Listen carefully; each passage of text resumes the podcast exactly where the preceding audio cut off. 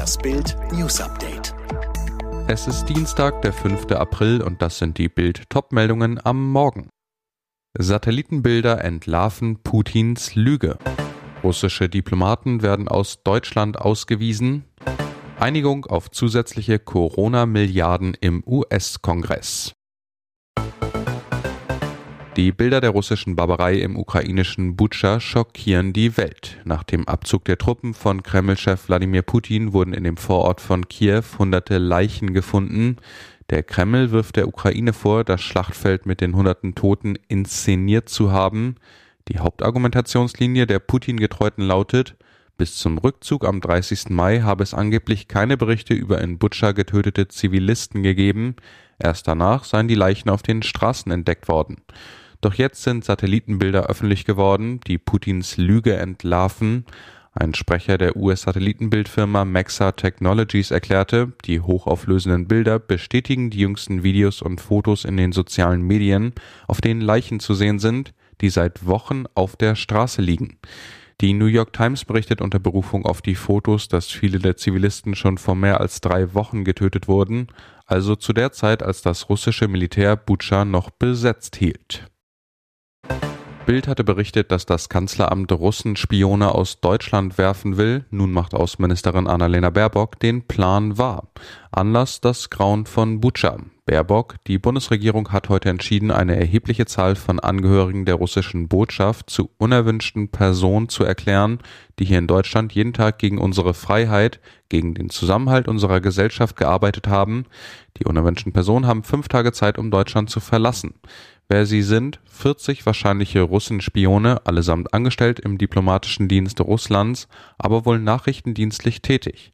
Nach Bildinformationen aus Sicherheitskreisen wurde im Zuge des Krieges eine konkrete Bedrohungslage für ukrainische Aktivisten in Deutschland festgestellt, heißt, die Spione beobachteten, wer sich in Deutschland für die Ukraine engagiert und könnten Aktionen gegen manche von ihnen planen. Aber auch für Ukraine-Flüchtlinge sei ihre Arbeit eine Bedrohung, erklärte Baerbock nun und noch mehr Sanktionen gegen Russland werden folgen, auch auf internationaler Ebene. Bundesjustizminister Marco Buschmann hat die aus der Ukraine Geflüchteten aufgerufen, deutschen Ermittlern Hinweise auf Kriegsverbrechen zu geben. Das können Handyaufnahmen oder Zeugenaussagen sein, die bei der Polizei eingereicht werden können und vom Generalbundesanwalt ausgewertet werden, sagte Buschmann dem Kölner Stadtanzeiger. Er rechnet damit, dass viel Material eingehen werde. Kriegsverbrecher dürfen sich nirgendwo sicher fühlen, erst recht nicht in Deutschland, fügte Buschmann hinzu. Buschmann verwies auf die Verurteilung eines Syrers in Deutschland wegen Folter für das Assad-Regime in Syrien. Dies sei juristische Pionierarbeit gewesen. Unterhändler von Demokraten und Republikanern im US-Senat haben sich auf die Bewilligung zusätzlicher Milliarden für den Kampf gegen das Coronavirus geeinigt. Der demokratische Mehrheitsführer in der Kongresskammer, Chuck Schumer, und der republikanische Senator Mitt Romney teilten in Washington mit, beide Seiten hätten sich auf ein Paket im Umfang von 10 Milliarden US-Dollar verständigt. Die Mittel sind demnach für den Kauf von weiteren Impfstoffdosen und Covid-19-Medikamenten vorgesehen, ebenso wie für die Forschung und die Aufrechterhaltung von Testkapazitäten. Schumer beklagte, die Republikaner hätten sich bei den Verhandlungen gegen Mittel für den internationalen Kampf gegen das Virus gesperrt. Die Demokraten wollten sich dafür nun auf gesondertem Weg einsetzen. Tennisstar Boris Becker wurde am Montag im Strafprozess am Southwark Crown Court zu der Rolle seiner Noch-Ehefrau Lily Becker nach seiner Insolvenz befragt. Dem Leimner wird in 24 Fällen vorgeworfen, Konten, Firmenanteile oder Pokale nach seiner Insolvenz verschwiegen zu haben. Immer wieder versuchte Anklägerin Rebecca Chalkley die Jury und das Gericht davon zu überzeugen, dass Beckers Ahnungslosigkeit über seine Finanzen oder Immobilie nur ein gespieltes System sei und er sich seine Wahrheit so zurechtlegen würde, damit er am Ende kein Geld zahlen müsse. Becker bestritt diesen wie auch alle anderen Vorwürfe, sagte immer wieder, das ist nicht korrekt. Ab Mittwoch soll sich die Jury zu einer Entscheidung zurückziehen. Am Dienstag halten Anklage und Verteidigung ihre Plädoyers.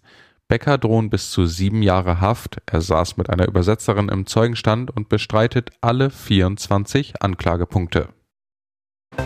Die Wechselpanne des FC Bayern hat ein juristisches Nachspiel. Der SC Freiburg legt nach intensiven Gesprächen auf unterschiedlichen Ebenen und einer juristischen Prüfung Einspruch gegen die Wertung des Spiels ein.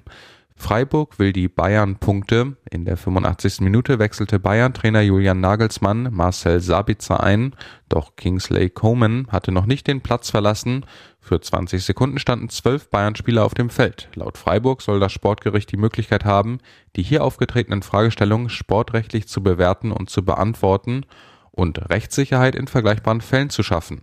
Freiburg will sich außerdem vor möglichen Klagen absichern, weil es mögliche wirtschaftliche Schäden in Kauf nimmt, wenn es keinen Einspruch einlegt. Freiburg kann sich noch für Europa League oder Champions League qualifizieren. Alle weiteren News und die neuesten Entwicklungen zu den Top-Themen gibt's jetzt rund um die Uhr online auf Bild.de.